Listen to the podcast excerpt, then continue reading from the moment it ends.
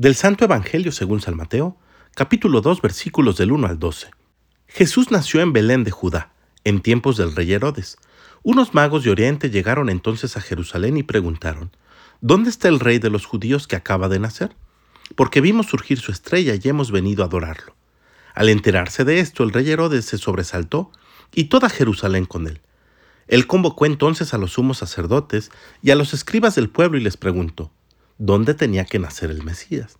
Ellos le contestaron, en Belén de Judá, porque así lo ha escrito el profeta.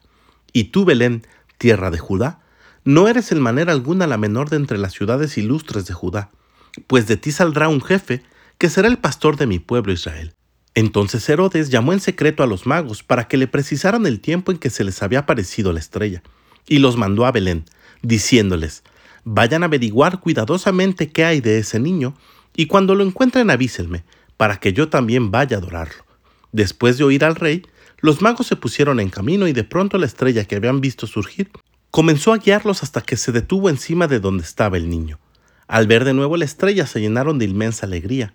Entraron en la casa y vieron al niño con María, su madre, y postrándose lo adoraron. Después, abriendo sus cofres, le ofrecieron regalos, oro, incienso y mirra.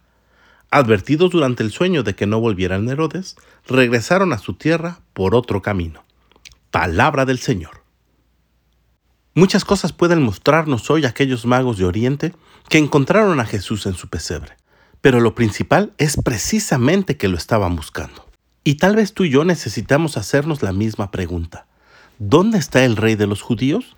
Y no es porque Jesús se esconda. Lo que pasa es que tú y yo hemos perdido la sensibilidad para descubrir en dónde se encuentra Jesús.